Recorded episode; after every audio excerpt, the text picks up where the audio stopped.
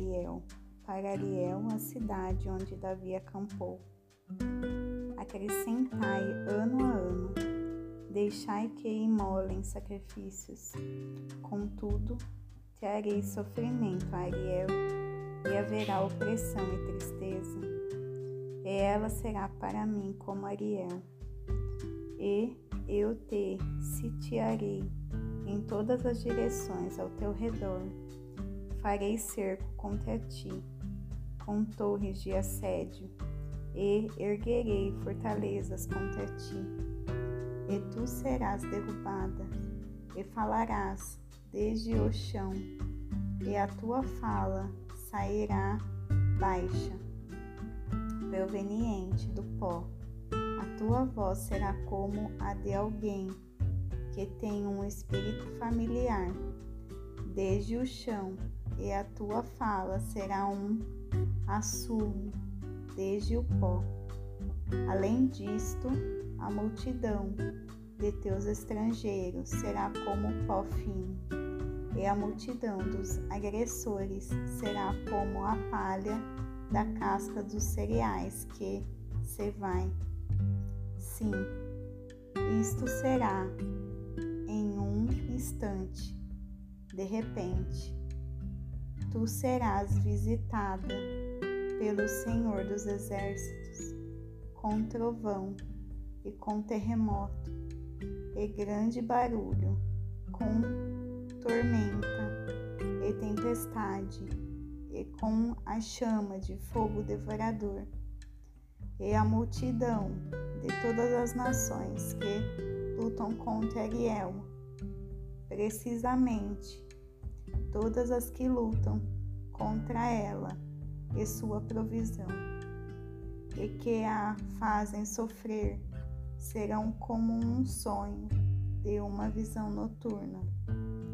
E isto será precisamente como quando um homem faminto sonha, e eis que ele come, porém ele acorda e sua alma está vazia. Ou como quando um homem sedento sonha e eis que ele bebe. Porém, ele acorda e eis que ele está desfalecido, e sua alma tem apetite. Assim estará a multidão de todas as nações que lutam contra o monte de Sião. Parai vós mesmos e espantai-vos, gritai vós e chorai. Eles estão bêbados, mas não com vinho. Eles cambaleiam, mas não por bebida forte, porque o Senhor tem derramado copiosamente sobre vós o espírito do sono profundo e tem fechado vossos olhos. Os profetas e os seus governantes, os videntes, eles têm encoberto, e a visão de todos torna-se para vós como as palavras de um livro que está selado, o qual homens entregam a alguém que é erudito, dizendo: Leia isto, eu te rogo. E ele responde: Não posso, porque isto está selado. E o livro é entregue para aquele que não é erudito, dizendo: Leia isto, rogo-te. E ele diz: Não sou erudito.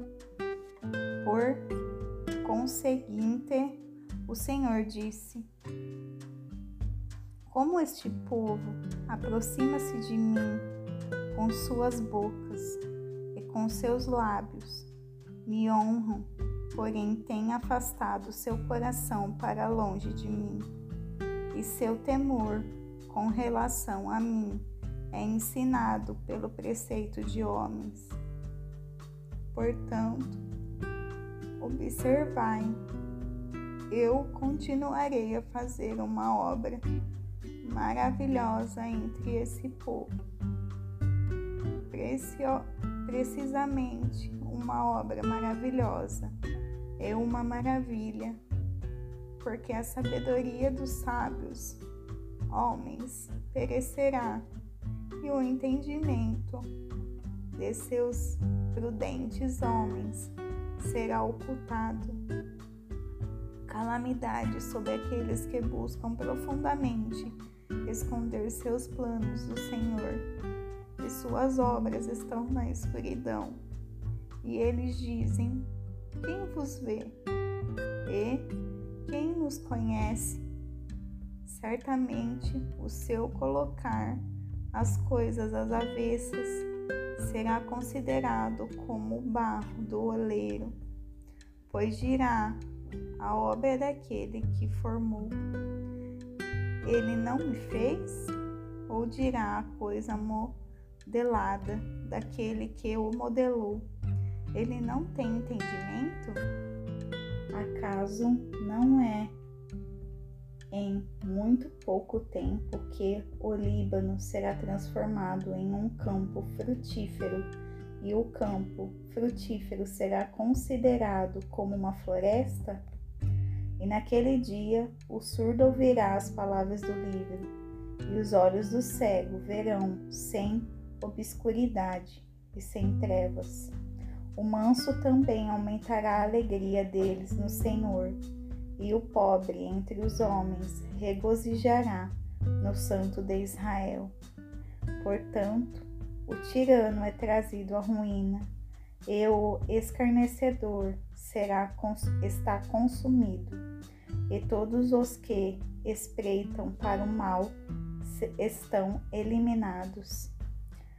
Quem faz, que fazem de um homem um criminoso por uma palavra e armam uma armadilha no portão para aquele que reprovam e desviam o justo por coisa alguma. Portanto, assim diz o Senhor, que redimiu Abraão no tocante à casa de Jacó. Agora Jacó não será envergonhada, nem a sua face agora tornar-se-á pálida. Porém, quando ele observar seus filhos, o trabalho de minhas mãos, no meio de seu povo, eles santificarão meu nome, santificarão o Santo de Jacó e temerão o Deus de Israel. Também aqueles desorientados em espírito chegarão ao entendimento, e aqueles que murmuram aprenderão doutrina.